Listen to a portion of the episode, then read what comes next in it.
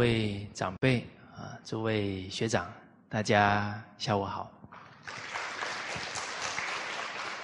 好，我们看四十八句啊，第十册一千三百一十五页啊，在中间的位置哈，中间下面民主患于己者众，好，我们一起念一下。民主患于己者众，而无由闻师也。故开敢见之路，纳逆己之言。苟所言出于忠臣，虽事不尽，犹欢然之。好，一开始呢，讲到了啊，这个明主啊，英明的君主啊，他担忧的呢，是谄媚自己的人太多啊，这样他就听不到自己的过失啊，所以这个人纳谏的态度啊，来自于呢，第一个呢，他的自重自爱。他希望成就自己的德行，啊，而不是啊虚度光阴。再来呢，他有爱民之心，啊，他希望把国政治理好，不能误了老百姓。要不断的查自己的过失，把政治办得更好。哦，所以能很好的。他接受臣子的劝谏，他根本的动力啊，还在自爱爱人。哦，所以相同的，我们今天听亲朋好友的劝告，假如很难接受，第一个我们不自爱了，我们要随顺自己的习性，听不进忠言了。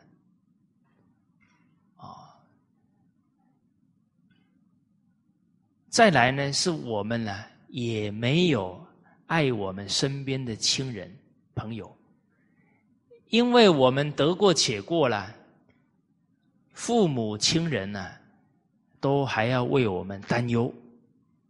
啊，所以从这个分析啊，我们还是比较爱我们的坏习性。啊，不爱道德，不爱身边的人。所以啊，这些理啊，我们得冷静想想啊。最大的障碍啊，在自己的好面子啊，在这个自己啊，自我太强了啊，都是啊我的感受，我的想法啊，不能呢体会到对方的。善意、苦心，我们之前有提到啊，啊，有一次太宗的女儿出嫁，结果魏大人呢劝谏说，这个公主出嫁的嫁妆啊，超过了长公主啊，长公主是指。太宗的姐姐了，啊，称为长公主啊，她的辈分就是高于所有的公主，啊，其实也是公主的姑姑辈了，所以这样是违礼的，哦，那是太宗家里的事啊，是很敏感的，啊，但魏魏丞相啊，也是直接劝谏，啊，而且皇上手里啊。臣民百姓就跟着效法了，上行下效。其实啊，一个领导者，一个君王，应该没有家事，没有私事了。他所做影响的面都很大的，啊，所以在经典里面都是期许啊，这些在位者啊，有影响力的人呢，啊，要动而视为天下道，行而视为天下法，言而视为天下责。就一举一动啊，都要有一种责任呐，带动正确的社会风气啊的一个心境。读书人呢，应该也是如此哦。啊啊，所以《了凡四训》说的“发一言，行一事”。全不为自己起念，全是为物立则，要给社会啊一个好的模范。哦，有这样的心境哦，才称得上读书人哦。哦，不是学历很高就叫读书人哦。啊，是能胸怀国家人民啊，这个才是读书人的一个心境。好而当时候，魏征这么一提醒，哎，是在道理上啊，符合礼教啊，啊，太宗接受了。结果呢，回到家呢，见到他的皇后啊，啊，长孙皇后的时候呢，把这个事啊，给皇后说了。啊，因为毕竟是他们的女儿要出嫁嘛。讲完以后啊，这长孙皇后真有德行哦，那是自己的女儿啊。这个魏大人是要砍自己女儿的嫁妆啊。哦，所以人有时候因为情爱啊，就变得不理智了。那长孙豪听了以后，对太宗讲道啊：“哎呀。”魏大人这么做太正确了，哦，而长孙皇后又借这个机会啊，让太宗皇帝呢更体恤他的臣子。啊，他说道啊，我是你的妻子啊，跟你这么亲密啊，啊，这么多年走过来，纵使我要劝你啊。还是战战兢兢啊，有时候都讲不不大讲得出来啊。关系这么密切的，要劝都不容易，更何况是你的大臣，他们的难度啊，远远在我之上啊，甚至还要恐惧惹来杀身之祸。所以他们肯这么样跟你敬忠言呢，是比我更难呐，所以太难得了。啊。更更肯定啊，魏丞相，哦，所以这个故事啊，也给我们启示，啊，其实身边的亲朋好友要劝我们呢，有时候啊，也是难以启齿啊，啊，为什么？顾及我们的面子啊，还有还得要顾及我们的脾气呀。哦，哎，看他今天心情比较好一点，啊，再再劝吧。哦，他考虑很多啊，啊，他要鼓起勇气啊，啊，才能劝我们。啊，所以假如我们想到劝我们的人这么难，这么有这么大的苦心呢，反而就容易接受他的劝了啊。所以，能够设身处地他的难，就会珍惜他的难，好，然后去接受他的劝。所以难不是难在外面，是难在我们自我太强了。你这么说啊，我不高兴，我不能接受，啊，都是这个我在作祟啊，才让我们听劝告难。啊所以，能体恤他人劝我们难，啊，能体恤到说，我赶紧改掉过失啊，我才能利益我的孩子，利益我的家庭，利益我的团体，哦，有这份爱心、责任心呢，就会感激别人的劝，因为真的不想给身边的人啊。不好的影响啊，所以早一点有德行，当然能早一天利益人。哦，所以我们看尧帝、舜帝啊，他们都是欢喜啊，接受别人的劝，这都是跟他的爱护百姓啊很有关系啊。所以大禹是圣人啊，闻善言而拜啊，这个大臣劝的是对的，对他自身还有对国家很有帮助，他给他行礼啊，给他拜谢哦。所以我们从今起啊，挚爱又有爱人的责任心啊，希望自己得日进过日少，这样的心越急切，面对别人的劝呢，就越能欣然接受了。啊，所以唐玄宗啊，大家可能对他比较熟悉啊，是他的。太太是杨贵妃，而其实玄宗啊，他在杨贵妃还没有出现以前呢，他是开创了开元之治哦，开创了一个盛世呢，他很不简单哦。而当时候啊，开元盛世之时呢，啊，有一个大臣叫韩修。常常啊，给玄宗觐见。这个玄宗啊，常常被这个韩修觐见呢。哦，所以有时候啊，啊，比方刚好在玩乐的时候啊，打猎啊，然后乐不思蜀的时候啊，会突然问旁边的人说：“哎，我现在做的事啊，韩修知不知道？”哦，你看人其实都很有良知哈，自己在玩乐的时候心里会不好意思了。结果这么一问呢，不过一会呢，那个含羞的奏折就来了，叫报啊，已经来了。哦，所以每一次比较放纵的时候啊，这个奏折呢，都会以都会以这个呃宅急便的速度啊。啊，会以快递的速度呢，啊，就送到他这里来了。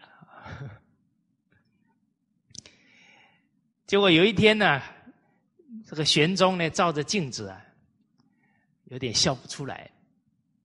旁边的敬臣呢，知道呢，就是这几天呢，含羞劝的太厉害了，让皇帝有点郁闷。啊，旁边的敬臣就抓住机会了，因为那个忠正之人呢。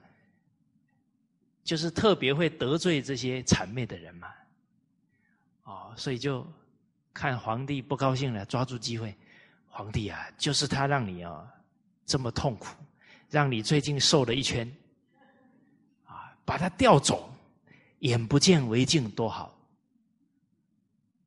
啊，这个唐玄宗讲了，他说每一次啊，这个含羞劝我呢。啊，我感觉啊很不舒服。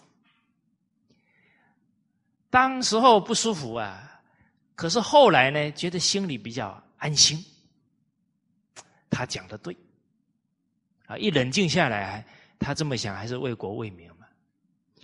啊，反而那个萧嵩啊，另外一个大臣呢，每一次他都顺我的意思啊，我当时候听了很舒服啊。可是回来心里一想啊，很不安，啊，听了他的话呢，可能人民就要受害了，哦，所以啊，还是要多听韩修的话，哦，然后这个唐玄宗讲了，反正呢，瘦了我一人，肥了天下人，哎，还是很值得。你看哦，他为什么能听劝？他有爱民之心呐。哦，我们从事这个教学工作啊，当老师的人呢，小朋友都听我们的。啊，教别人教多了啊，都是讲给别人听啊，听别人劝就不容易了。啊，所以我有一个朋友啊，他就说娶太太要。不要取小学老师。哦，哎，这个朋友的名字呢，我不能告诉大家啊，我怕他会惹来杀身，不是？啊，当然忠言逆耳，哦，人家也是一番好意啊，劝劝我们。啊，他说找对象呢，不要找小学老师，因为呢，这个小学老师啊，在学校是小学老师，回到家里还是小学老师。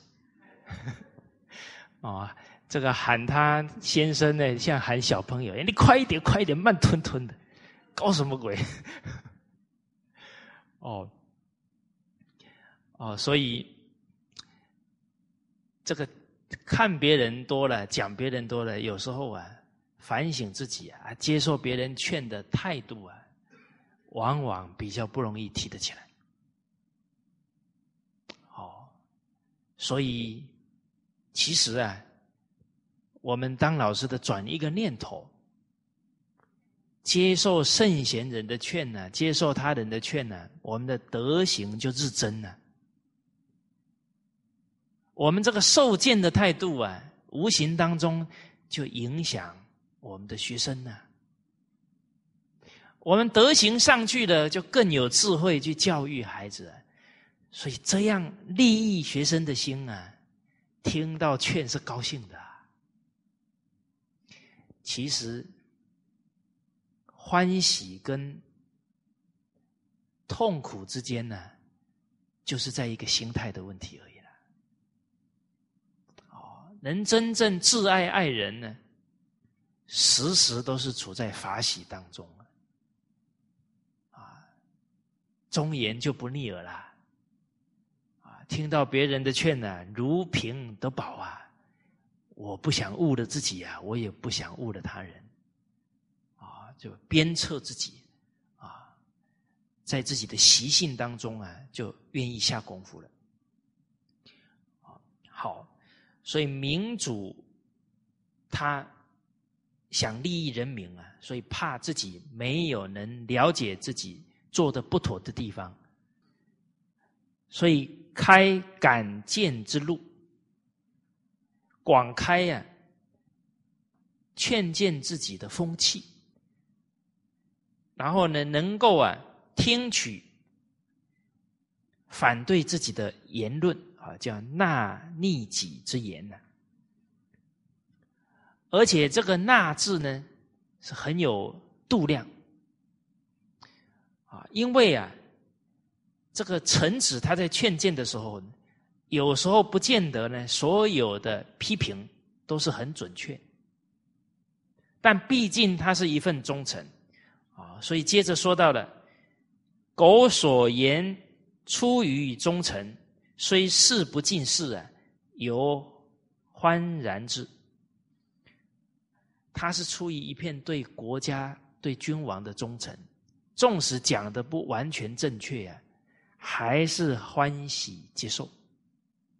啊，这样呢，他以后啊更敢劝谏了，而且呢，这个态度啊，也会让臣子劝谏的时候啊没有顾忌。啊，因为。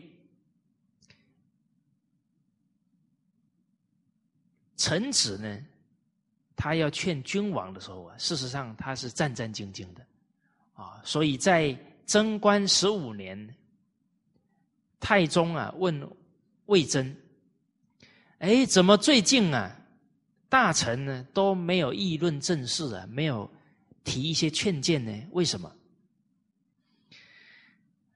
哎，这魏大人呢说了，说陛下能虚心纳谏呢。啊，这个是很难得的，啊，应该啊，臣子会愿意来劝。而古人呢，有提醒哦，要建立信任了才好劝，不然呢，劝了之后啊，对方会觉得你诽谤他，啊，未信则以为谤己也嘛。而信任之后而不劝谏呢？那这个就是没有尽到为人臣的本分呐，叫尸位素餐了啊！所以这里也提到啊，啊，就是要信任之后啊，臣子才好劝。而且呀，啊，其实这个魏大人常常在引导太宗皇帝啊，体恤臣子，体恤人情。他接着又说到啊，每一个人的才性又不同，啊，所以有一些怯懦的人呢，他虽然很忠诚，但是他有时候不敢讲。然后呢，离你比较远的人呢，他担心你不信任他呢，所以他又不敢讲。然后呢，领着国家俸禄的，他又怕讲了以后啊。你不接受，还惹来祸患，所以他有顾忌呢，也不敢讲。哦，所以可能种种这些考虑顾忌了，就比较少啊。人呢，现在敢出来劝谏。哦，哎，太宗听完以后啊，就想到了，嗯，你讲的很有道理啊。哦，所以每个臣子要劝谏的时候啊。可能他还担心啊，真的会惹来杀身之祸。哦，哦，所以大禹呢，他能闻善言而拜啊，都是这个态度啊，来让臣子呢不要劝他有顾忌。哦，所以啊，这个太宗啊，又重新声明啊。啊，他广开这个劝谏之路，啊，接纳大家的劝谏，啊，啊，所以给大臣讲啊，希望他们呢，啊，不要有任何的担忧害怕，啊，直接呀跟他直言无妨。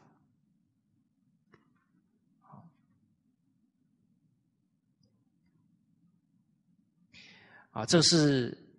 贞观十五年的事情，我们刚刚啊也提到，太宗很虚心纳谏呢，但其实人呢，有时候呢，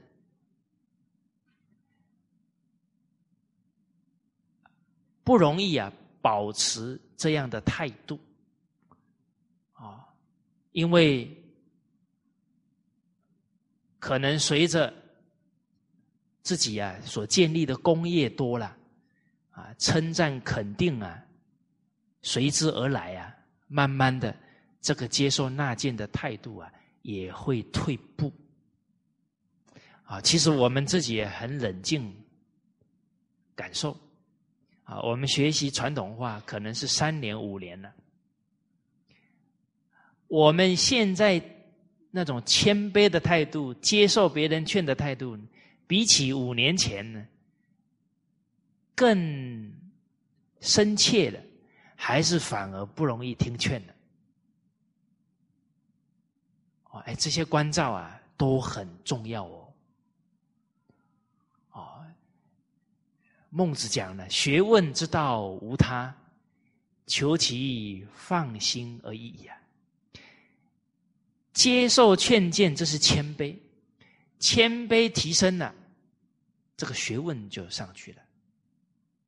啊，假如我们听劝的心境反而退步了，事实上呢，我们可能只是增长了一些经典的见识、知识，但在心性上啊，并不一定啊，随着时光而提升。啊所以时时关照啊，恭敬心有没有提升？谦卑心有没有提升？啊，时时设身处地的心有没有提升？啊，这个心地功夫啊，才是真实的学问。哦，我们看父母呼应勿还呢？父母喊我们，我们有没有赶紧恭恭敬敬的答应？哦那不只是父母呼是这样啊，身边的人啊，有事找我们的时候，我们有没有马上一个恭敬的态度啊？赶紧做回应。哦，所以趋礼曰无不敬啊，时时都要保持这个恭敬慎重的态度。啊，所谓道也者啊，不可虚于礼也啊，这个才能得日进，过日少。啊，所以太宗也是我们的好老师啊。啊，他好的部分呢，我们见贤思齐；他不妥当的部分呢，我们也引以为戒。啊，这样就善学了。啊，所以在贞观十八年呢，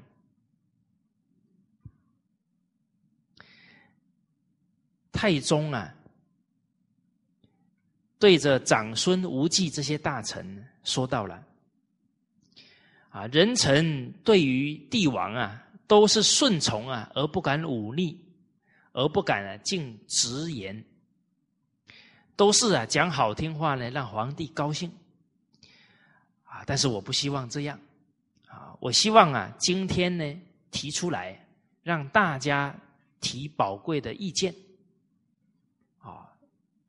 来纠正呢啊政治上的过失啊，还有我的过失啊，不能有隐瞒。啊，你们呢？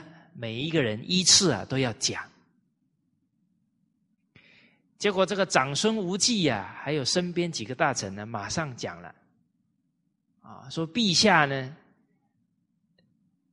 这个圣明啊，啊，老百姓都受到很好的教化，天下是太平的，臣看的观察的情况啊，没有过失。几个人呢，都是这个反应啊。结果呢，黄门侍郎刘季啊，接着说了，说陛下呢拨乱反正啊，因为唐朝以前的战乱呢，延续了很长的时间，所以能够拨乱反正，让天下安定啊，这样的功业呢，确实是很难得的啊，就像啊。刚刚啊，长孙无忌大人所说的一样。然而啊，最近呢，有人上书给皇上，他们所讲的这些道理啊，皇上你听了有不是很称心如意的呢，就会马上当面呢，给他们问个水落石出，要追根究底。啊，甚至于觉得他讲的不对的，马上就批评他、指责他了。而皇上你这个态度啊，啊，马上批评指责啊，他们就觉得很惭愧啊，就不大敢再劝你了。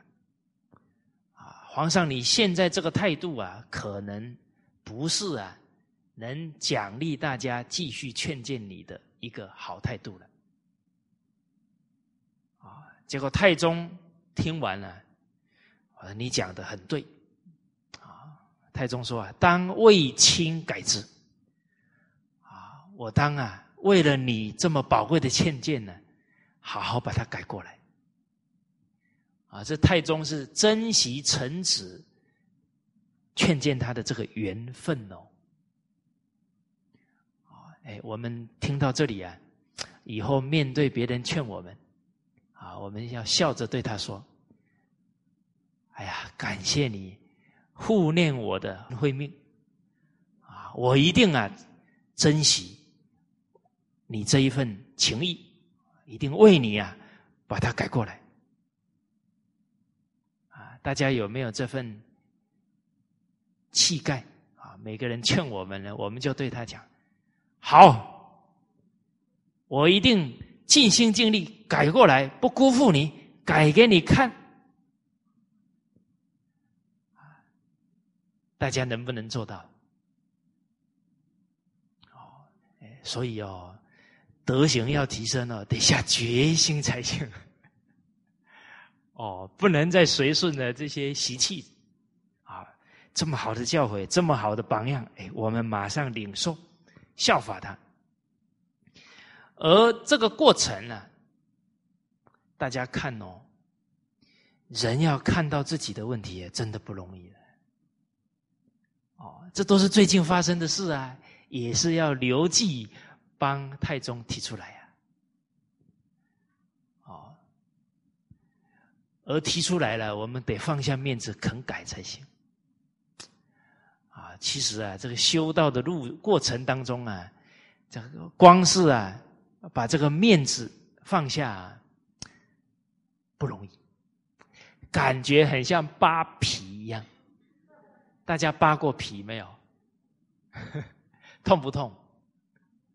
好，那请问大家，改正习气呀，要扒几次皮？n 次，很多次啊。好，而且啊，人家帮忙哦，你要很能接受我，啊，要不觉得难堪，不觉得。难过，然后也不能恼羞成怒，人家才好帮助我们。哦，好，那人家帮你扒皮啊，你要感谢他，谢谢你，你是我生命当中的贵人。而且啊，真正是扒皮改习气了，才谈得上修身呐，才是真干呐，不然其实都是做学问而已，研究研究而已啦，自己很难提升。德行很难受益的。好，那一天我跟我们陈真老师讲到啊，啊，所以这个修行啊，常常要人家帮忙扒皮了。啊，结果，哎，陈老师说啊，不要等别人扒了，自己赶紧自己扒最好了。哦，那这个。太正确了啊！有过失啊，自己念头不对，自己马上能警警觉到啊，那是最可贵的了。这个叫自知之明，自知者明啊，知人者智啊。首先要先看到自己的过啊，能改自己的过啊。所以孔子赞叹颜回啊。有不善未尝不知，自己有不对了，马上察觉，而且知道以后啊，知之未尝复行也，就知道以后就不再重犯同样的过失，这个不恶过啊，很可贵，啊，这个肯不恶过啊，还是懂得自爱，懂得爱人，啊，这么孩子看着我。啊身边的人看着我，我要给他们做好榜样，不能再随顺习气了，啊，这样啊，就能呢，警觉性很高啊，督促自己不恶过。好，而我们看到这一段叙述过程当中啊，这个刘季啊，通达人情事理，您看哦。他一开始讲啊，皇上，你建立的功业呀，就像长孙无忌大人他们讲的一样。他先肯定前面人讲的话哦，不然他们说皇上你功劳很大，没有过失，然后他马上接话，哪没过失？有过失了。哇，那不就得罪了那些大臣吗？哦所以这个人情练达皆文章，啊，人家讲对的部分肯定，不对的部分他把它补起来就好了，不要好像以自己的才智啊，以自己的智慧让别人觉得我高你低，我看得到你都看不到，无形当中啊让人不高兴，形成对立，这样也不好。毕竟啊。臣子之间对立了，也是增加了皇上的担忧，啊，跟皇上的负担呐，啊，所以我们在团体当中呢，能够调剂好人情，啊，言语柔和，啊，不以才智盖人，这也是让团体能比较和睦啊，也是让领导者啊。少担忧这些人人与人之间的这些和睦状况。哦，所以很多人很有才华、很聪明啊，可是他的领导啊，每天要伤他的脑筋，因为他常常言语得罪人啊，搞得团体里面人心啊不和。哦，哦，所以他先肯定了前面大臣。哦接着呢，哦，因为他肯定以后啊，皇上呢也会比较欣喜。接着再很诚恳的啊提出来啊，最近啊，皇上你啊面对劝谏呢，好像在态度上比较，哎，会直问臣子，让他们都不敢。把话讲完，讲透，啊啊，反而啊被你这么质问之后啊，话都说不出来了。这样可能往后啊，劝诫的风气就越来越衰落了哈。好，啊，所以这个故事当中呢，应该每一个主人翁啊，他们的。处事态度啊，都是我们的学处。好，而这个民主啊，他能开这个敢谏之路啊，纳逆己之言呢，这个非常难得。而上位者有这样的心呢，往往呢。有时候这个上位者一个态度表明了，但还是没有人劝。哎，这个中是什么原因啊？那这个上位者自己要去理解，或者是呢，这些大臣要能洞察得到，然后提醒上位者。哦，不然呢，这个上位者搞不清楚，哎，我都已经能接受了，为什么大家还是不肯劝呢？啊在齐桓公时代啊，齐桓公特别整修了一个地方啊，而且那个地方还可以挂火把，然后提倡啊，大家来劝谏他啊，纵使劝到半夜了，没关系，火把点上，继续讲。结果呢，过了好几个月，一个人都没有。啊这个齐桓公也不知道问题出在哪。后来呢，有一个乡间的人呢，第一个来劝他，啊，结果他就给齐桓公讲呢：“我今天呢来跟桓公呢，你介绍九九乘法的方法。”啊，大家学过九九乘法吧？哎，你们没有学过吗？二一二二二四，哦，不然在大马称为什么？乘法表吗？啊，我刚刚说九九乘法表，你们怎么没有反应？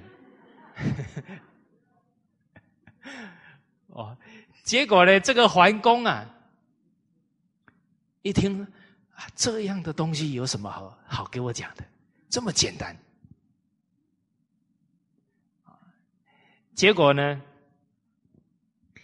这一位乡野的百姓啊，就跟桓公讲了：“说桓公啊，这些大臣、百姓们哦，都觉得你很有学问呐，所以哦，不敢来劝你啊，觉得讲了你都懂啊，他他不可，心里觉得好像反而被你见笑了，他不敢讲了。”可是今天呢，我是一个鄙俗的人呢，啊，而且还拿这个九九乘法来跟你讲，你都能接受了。这个消息传出去哦，人家都赶来劝你了。哦，所以这一个人他能体恤到臣民心理上的想法，啊，用这个很善巧的方法呢，自己带头，哦，然后让臣民啊这个心念呢负担放下，哎呀，这样桓公都能接受了，那我们也敬见忠言吧。哦哎，哦，所以他这么一讲啊，齐桓公听，哎，哦很有道理啊，原来他能体恤到臣民的心理负担，啊，这封赏他呢，让他回去了。哦，后来啊，就很多人呢赶来劝谏齐桓公了。我们感觉到啊，很多这些读书人呢，啊，或者是啊有见识的人呢，他们体恤人心啊，特别敏锐。而其实能体恤人心啊，主要就是呢，我们呢。能放下自我，你看上位者说：“我都已经说了可以劝了，怎么大家都不劝？”其实讲这个话的时候啊，还是站在谁的角度啊？自我中心呐！哎，我都已经这么做了，怎么还不劝呢？那还是要求别人哦。哎，假如想哎。都已经讲了，为什么他们还是不劝呢？哎，一设身处地，哎，他们的顾忌在哪里？担忧在哪里？啊，一转念就能感受到对方的心情了，啊，就能够啊引导大家呢放下那些挂碍了嘛，可以真诚相待。好，好。啊，所以成就一件事啊，都还得要这些有心人呢，啊善解人意的人来促成。啊，我们再看下一句啊，啊，第四十九句，在第九册啊，一千一百六十七页第五行，啊，舜曰，好，我们一起啊，把它念一遍哈，舜曰。余为汝婢，汝无面从，退而后言，故治国之道，劝之使谏，宣之使言，然后君明察而治秦通矣。啊，舜王啊。他面对大臣呢，说到了：“，我假如有违背啊，这个违啊，他说违违背古圣先王的教诲啊，或者是呢，这个违也是啊，违背德行啊，有做出不对的事，这个弊呀，就是辅弊，就是你们要辅助我，要护念我。”啊！你们要纠正我的过失，而且啊，这个辱就是指啊这些大臣啊，你们呢不能够啊当面顺从我啊，反而是呢退朝以后啊，背后才在议论我啊，这样就不妥当了。哦，所以这一段话很可贵呀啊。他希望啊，大臣们呢，只要看到他有过失的，马上提醒他，辅助他。我们呢，也可以呢，用这样的态度啊，来面对同人，面对家人。哎，我只要有过失了，你们赶紧提醒我。啊，甚至于是啊。哪一句话讲错了呢？啊，私底下呢，马上要提醒我。啊，因为呢，我们学习传统文化，身边亲朋好友都知道了。哎，我们是中华文化的一面旗子呢。我们就说错事，哎，说错话，做错事了，都有可能让人家说。哎呀，那学的人都学成这样了，我看我们别学了，是吧？我们不愿给圣贤人抹黑呀，有这样的一种期许，就能这么警觉自己的言行啊。但自己警觉之外呢，有时候自己看不到的，还要身边的人提醒啊。啊啊，所以，哎，告诉身边的同参道友，我这一生一定要成就啊，所以希望你们帮助我，一有过失赶紧提醒我啊。而且呢，啊，不要当面呢。啊顺从我了，反而背后议论哦。我们在团体单位当中啊，开会都要当面把事情谈清楚，没有什么话不能讲。为什么？大家是为公吗？为正法久住吗？哪有什么话不能直接讲呢？除非有私心了。不能因为顾及人情啊，顾及颜面呢，然后把大事给误掉了，这不妥当的。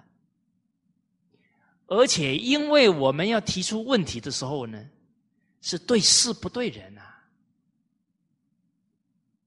是真正为团体好啊，而且也是为对方好啊。你说，可是讲了以后他不高兴了，怎么为他好？那你是为了他不高兴，还是为了不要让他造孽呀？他假如错了不指指出来，误的是大众的事，哎，那他造的孽可大了呢。所以真正提出来，才是真正爱护他了。我们不要为了顾及人的面子，而把公家的事误了，而把他的修行给误了。哦所以大家有这个认知了，为了自己的德行，也为了大众的事、公家的事，都直言不讳，把话说清楚。啊，不要开完会之后才说，啊，这个就是很不道德的了。哦，啊，所以颠倒颠倒啊，我们现在不能颠倒，现在颠倒的现象啊太多了。不细细想想啊，不知道，没有人提醒，不知道，啊，每一次开会有没有意见？啊，有没有反应的？没有，一出门哇，话特别多，哇，那这个这个就没有尽本分之外，还造罪业了，哦，所以要改这个态度，哎，假如没有经典提醒我们哦。真的，我们颠倒的部分太多了。吃饭也颠倒，是吧？你看现在都吃宵夜，经典提醒我们是晚上要吃少，怎么越吃越多了？啊，没有经典的人呢，连过日子都不会过。你看现在人过日子都过啥样子去了？啊，有一个朋友啊。他在澳洲啊，他的侄子读大学，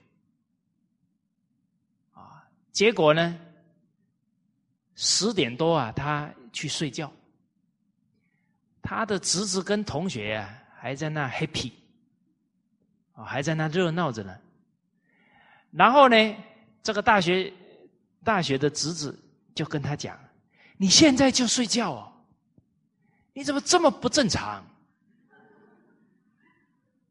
哦所以啊，这个年头啊，正常啊都变不正常，然后不正常的人哦，哦很凶哦，都觉得他正常，他都觉得说，哎呀，现在就去睡觉了，真不正常，真不会享受人生。他那个不叫享受人生，那个叫作践自己了，跟老天作对了，真的哦。不对照经典哦，人真的不会过日子。比方说，女孩子穿衣服，请问大家，穿的越庄重、越美丽啊，是在家里穿还是在外面穿？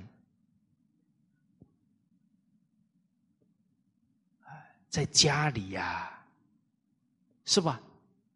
出去外面不要穿太漂亮啊，招蜂引蝶，乱了社会风气，是吧？你看现在那个男女关系乱了，跟女孩子穿着有关系啊。哦，在家里穿着庄重呢，孩子受教育呀，先生看的看的心旷神怡呀。结果现在是在家里穿的很邋遢，先生都不想看。出去外面，人家到处看。哎，古人这个都讲的很很清楚的，你看我们都不懂。然后现在这个社会风气又人云亦云呢，搞不清楚什么叫正道。啊，我那一天跟一个朋友讲，那那个很多人那个练肌肉啊，练到后一块一块的了。很多都是受伤的啦，都是运动伤害。哇，他一听吓了一跳，说：“啊，我以为那个这样才叫强壮啊，健康啊。”你看我们东方练的运动啊，都是很缓和的，啊，练你的精气神啊，那个才叫健康啊，不是很激烈啊，都超过身体负荷，最后都伤身体了。您去调查那个奥运会百米冠军哦，平均寿命四十几岁而已，他都不道法自然的，都是逞强斗胜啊。哦，好，所以这些经典呢，让我们为人君、为人臣呢，才知道怎么做才是在道中啊。什么是君道？什么是臣道啊？哦，故治国之道。啊，所以治理国家的方法道理啊，啊，要能主动啊，鼓励臣民劝谏啊，而且啊，宣之使言呢，就是引导他们肯讲出啊真话来。然后呢，因为大家都肯反映、肯讲真话了，君主才能明察事情的真伪。情况，然后能够啊，治情通，就是通晓整个治乱的真实情况，然后适时的去做好调整。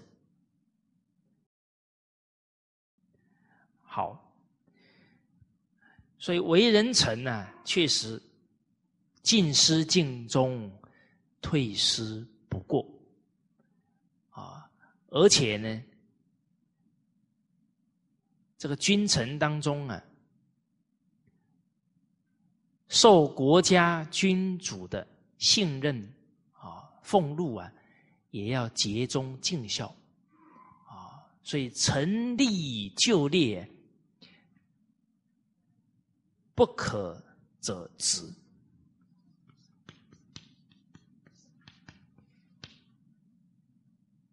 啊，为而不服。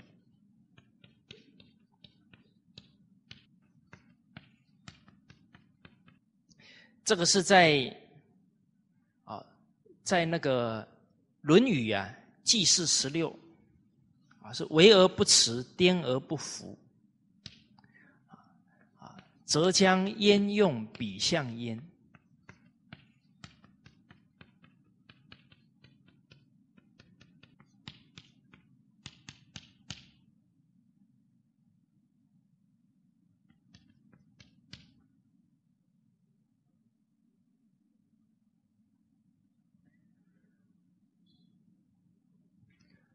就是刚好，子路、冉求啊，他们辅佐祭祀，祭祀犯了很严重的错啊。子路、冉求他们没有直接指出来，啊，面见季孙氏，啊，夫子啊，就感叹说了，啊，你现在你的军这个领导者。他做错了，有危急了，啊，你反而不去维持，不去护护念他呢？那他用你这个大臣干什么呢？哦，那就是本分就没有尽到了。哦，而应该是什么呢？这个成立就列，就是尽心尽力去做。不可者止，就是做了以后不能接受了，那可以这个时候才能够停止，哦，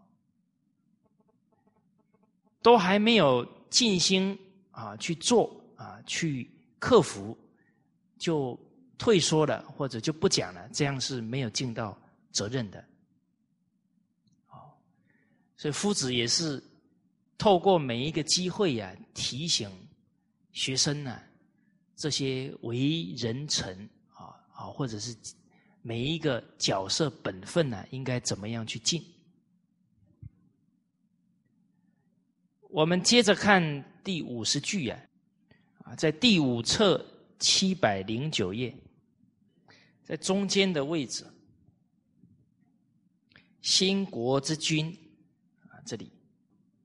好，我们一起来念一下：“臣闻兴国之君，乐闻其过；慌乱之主，乐闻其欲。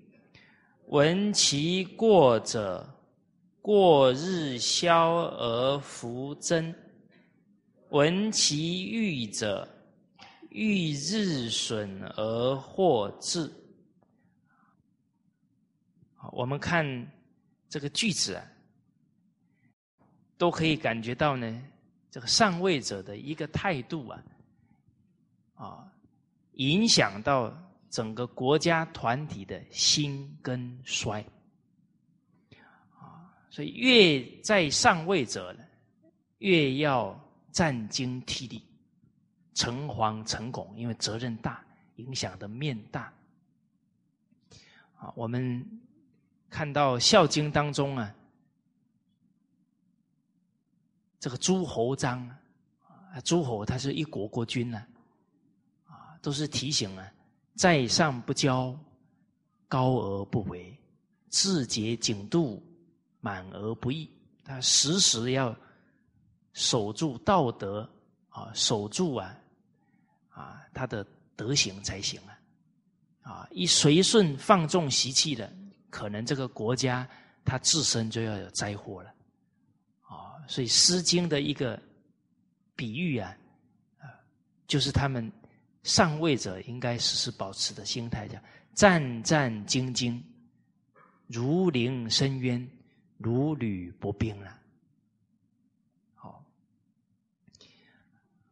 啊，所以有权位了，这个不是啊。拿着权位啊，去放纵啊，啊，去耀武扬威了，啊，而是要拿着权位呢，啊，去利益他人啊，然后去成就自己才对了，啊，所以这里提到的，使国家兴盛的君主啊，他是非常欢喜听闻他的过失，而慌乱的君主啊。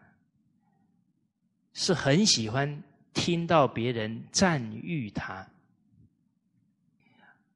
而能够喜欢听闻别人指出他的过失啊，这样他才能过日消啊，过失越来越消除，越来越减少，而德行越来越好，然后福分呢，就能够很快的降临。这个福啊，是靠德啊感召的了，啊，福啊是靠心来跟的喽，啊，所以过日消而福增，啊，所以《太上感应篇》讲到的，啊，一日有三善呢，三年天必降之福，啊，一个人每天都是断恶修善呢，他的福很快就来了。而一个领导者有福啊，也是整个团体的福气的，啊啊，所以上位者要带福气给大众了，不是带灾祸。闻到这些赞誉啊、美言而很高兴了，这样啊，反而呢，听不到忠言，看不到自己的缺点呢，这样德行日损呢，反而灾祸啊就要到了。啊，我们上一节课啊有讲到呢，啊，训育之言呢，啊，能。能无悦乎？义之为贵。啊，听到别人赞许的话，哦，不能呢太高兴了，哎，要反思啊，哎，人家讲的实在吗？我真的有这么好吗？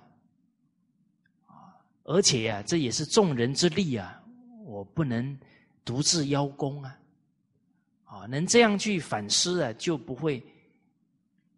好这个虚名了，哦，就不会闻其欲啊，然后欲日损而获志了，啊，所以祸福啊，都是自己的心态啊感召的，啊，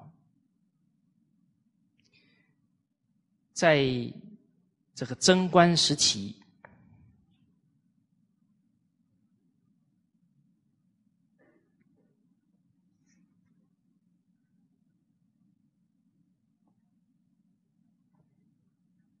啊，贞观二年的时候啊，太宗呢啊，也给身边的臣子说道：啊，这个英明的君主啊，他能够时时啊想着要改自己的短处啊，然后增长他的善行啊，啊，这样的态度啊，才能成为明主。而这个暗主啊，都是护自己的短处啊，反而一辈子啊都是很愚昧，所以提到呢，这个隋炀帝呀，都是自自己夸赞自己啊，啊，然后呢护自己的短呢，拒绝臣子的劝谏，啊，所以身边的人呢就不敢劝了。啊他隋炀帝那个时候啊，有一个大臣叫于世基，啊，这个大臣呢也没有劝他，所以太宗谈到的时候啊，就说呢，那这个隋炀帝啊都不能接受劝，所以这个于世基也不敢劝呢，那应该他的罪啊，应该不是很严重吧？啊，就跟身边的大臣呢在谈论这个事情，结果杜如晦啊，啊，杜如晦也是个大臣啊，就说了：天子要有劝谏的臣子啊，他虽然呢德行不算很好啊，但不至于会失天下。而孔夫子啊也称赞啊春秋时候的。始于啊啊，这直哉始于，邦有道如始，邦无道如始。啊，这个典故啊，我们也跟大家谈到过啊，就是始于到死都还在劝君王啊，始见呢啊，把自己的棺材啊放在窗下，没放在正厅啊，所以这么正直的臣子啊，夫子非常赞叹，自始至终都是劝谏。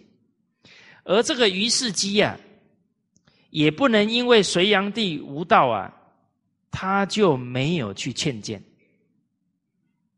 哦，他这样呢，苟且偷安呢，又在这么重要的位置，这他是不对的。他应该假如劝劝的不听啊，他可以辞辞辞掉，隐退。啊，这样才是为人耻臣之道啊。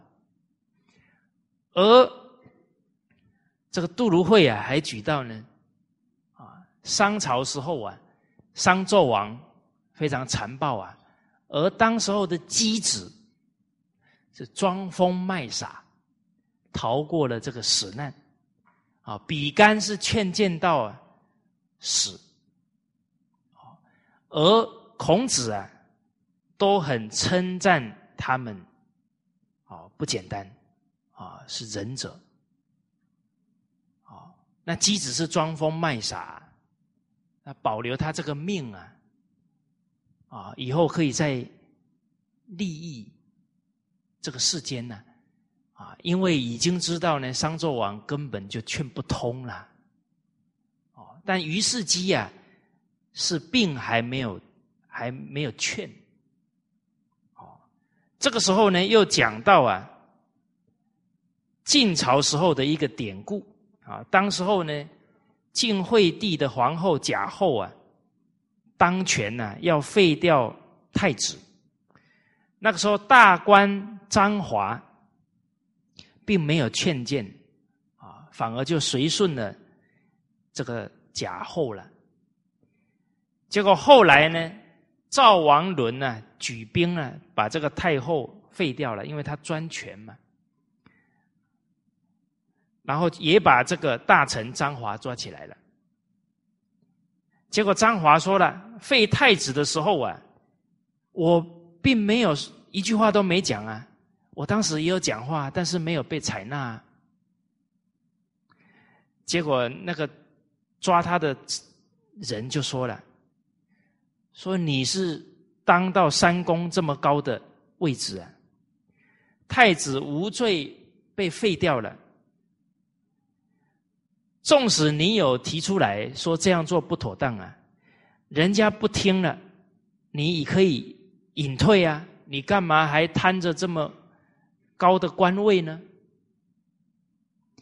结果人家这么一讲啊，这个张华就。讲不出话来了，后来呀也被判死刑了，啊，所以这里这个杜如晦也举了《论语》这一段话了：“为而不辞啊，颠而不服，则将焉用彼相？”啊，所以应该呢，君子啊面临这种危急的时候啊，他的气节是不能变的，不能因为官位。贪贪恋这个荣华，而没有做出他应该做的进退，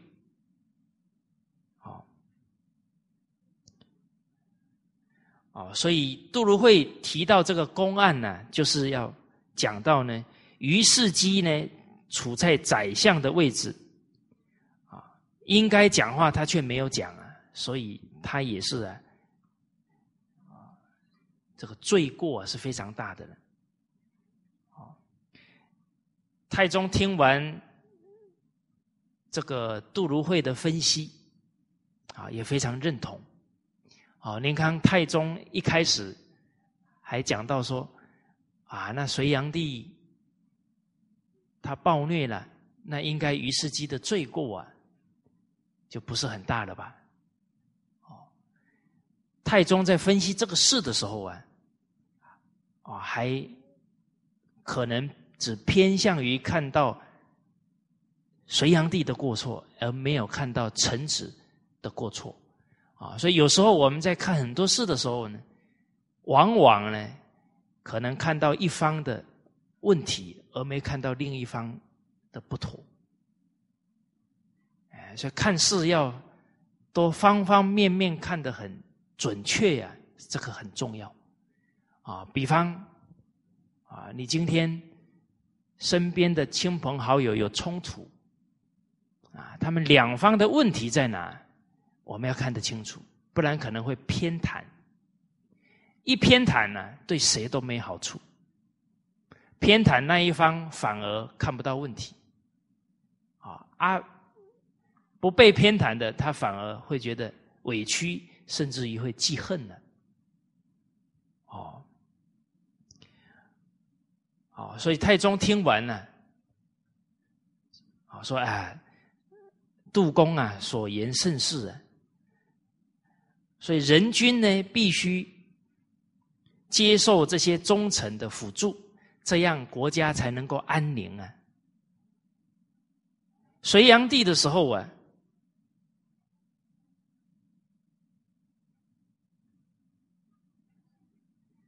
不能听底下的劝谏呢。所以呢，恶贯满盈了，所以祸来了。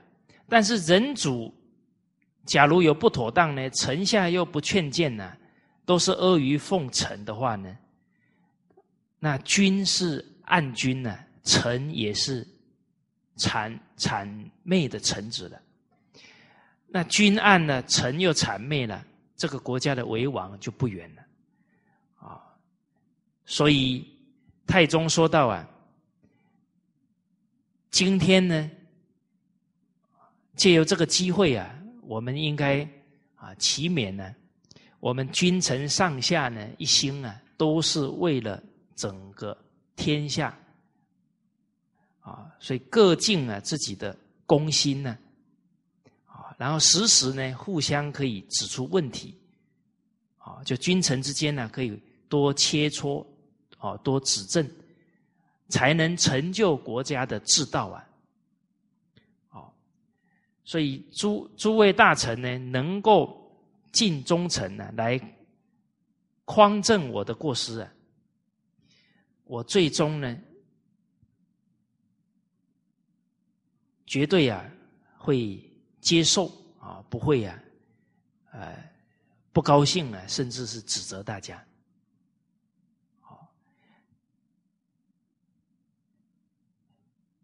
太宗呢，在。很多跟臣子谈论这些君臣之道的时候啊，最后都会拉回来呢，啊，齐勉所有朝廷的大臣，当然也更重要，也齐勉自己，啊，所以我们在团体当中啊，其实人善恶念呢。邪正的念头啊，是夹杂的。哦，所以有时候讨论起来啊，都不知道谁对谁错。啊，越讨论好像，哎，他也有道理耶，他也讲的好像也对呢，那变成无所适从了。哦，那这个刚好是有杜如晦这样的大臣，这么能透彻分析哦。不然有时候也会似是而非哦。哦，那我们团体当中啊，听谁的呢？哎哎，你只要在团体当中说谁讲的我就信，谁讲的我就不信，啊，这样也不妥了。啊，应该是一个理智的态度啊，是谁讲的跟经典相应的都要听。啊，大家要有这样的认知。共识。当然，更好的是呢，我们每一次谈论事情的时候啊，最后都能归结到，所以孔子说，所以《弟子规》说，啊，所以《了凡四训》说，哎，不然我们也不知道讲了半天自己的观念对不对，然后有没有引导错自己的同仁啊？哎，这个都是言语很慎重的态度呢。啊，所以以法为师哦，以经典为师啊，这个对一个团体来讲是相当重要。啊，而太宗很可贵的地方啊，借由每一个机会呢，提起每个人的本分、正念，巩固他为人的正确态度。其实人是需要提醒的哦，一而再，再而三呢，不厌其烦提醒，哦，劝谏，啊，下属劝他，他也时时抓住机会呀，劝勉教导他的臣子，啊，所以从这些应对当中啊，我们可以感觉到太宗是君亲师是做得很好，啊，君他都期许自己先做。亲，啊，关心臣子的生活；师，抓住每个机会提起下属的正知正见。哦，啊，亲，我们上次讲过了，这些大臣生病的时候，太宗亲自去看望，啊，甚至于有一次，魏大人病得很重啊，一看他房子这么不好啊，把自己要建自己的房子的材料全部搬来，五天就把魏大人的房子都建好了，就是很爱护下属。好，啊，这个是第五十句哈。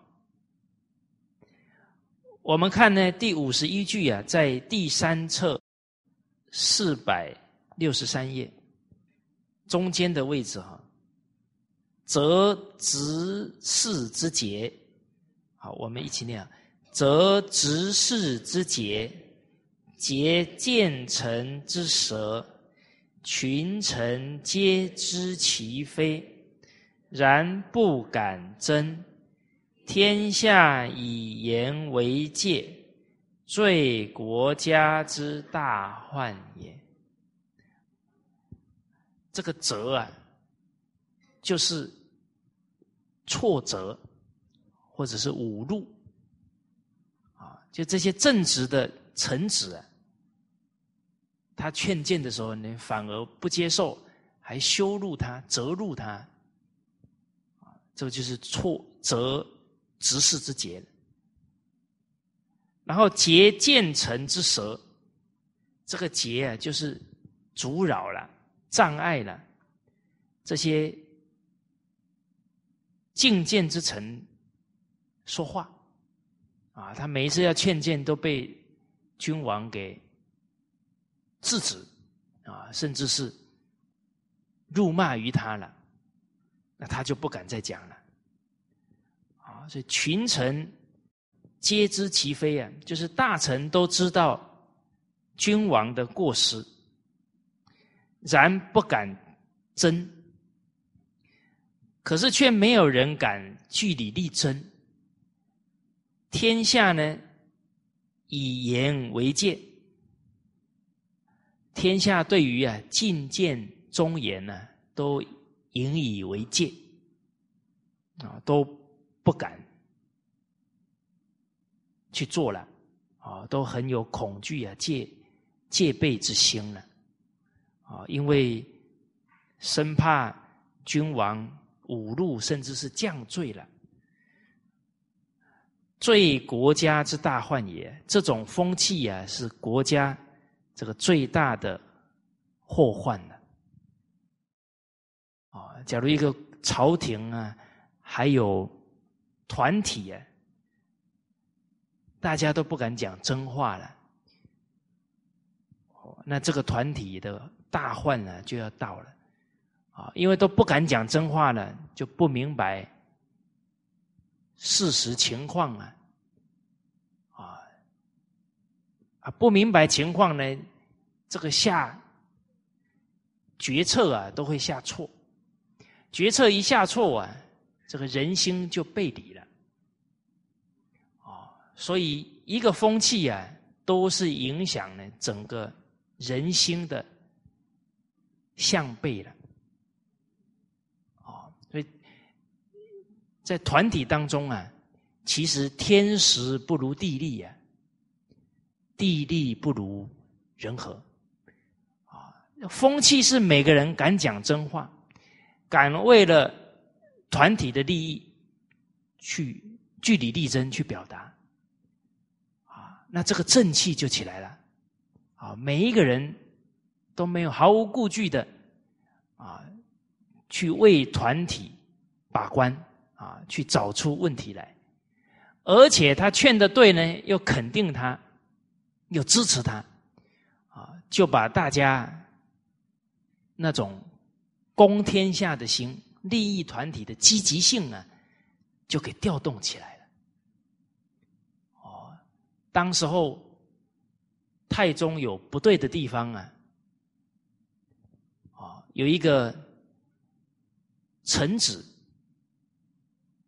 劝谏的啊，太宗要判一个人比较重啊，结果那个孙福家呢，劝说不应该判这么重。